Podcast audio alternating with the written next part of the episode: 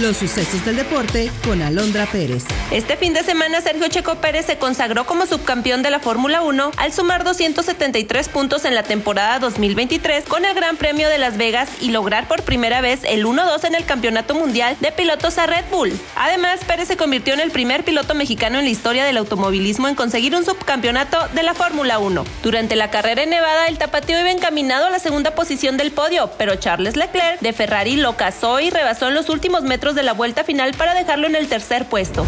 América volvió a tener acceso a la final de la Liga Femenil tras vencer a las Chivas con marcador de dos goles a uno y ganar el global por 4-3. La escuadra femenil de Cuapa espera rival que saldrá del duelo Tigres Rayadas para disputar una final más en busca de su tercera liga y su primer bicampeonato.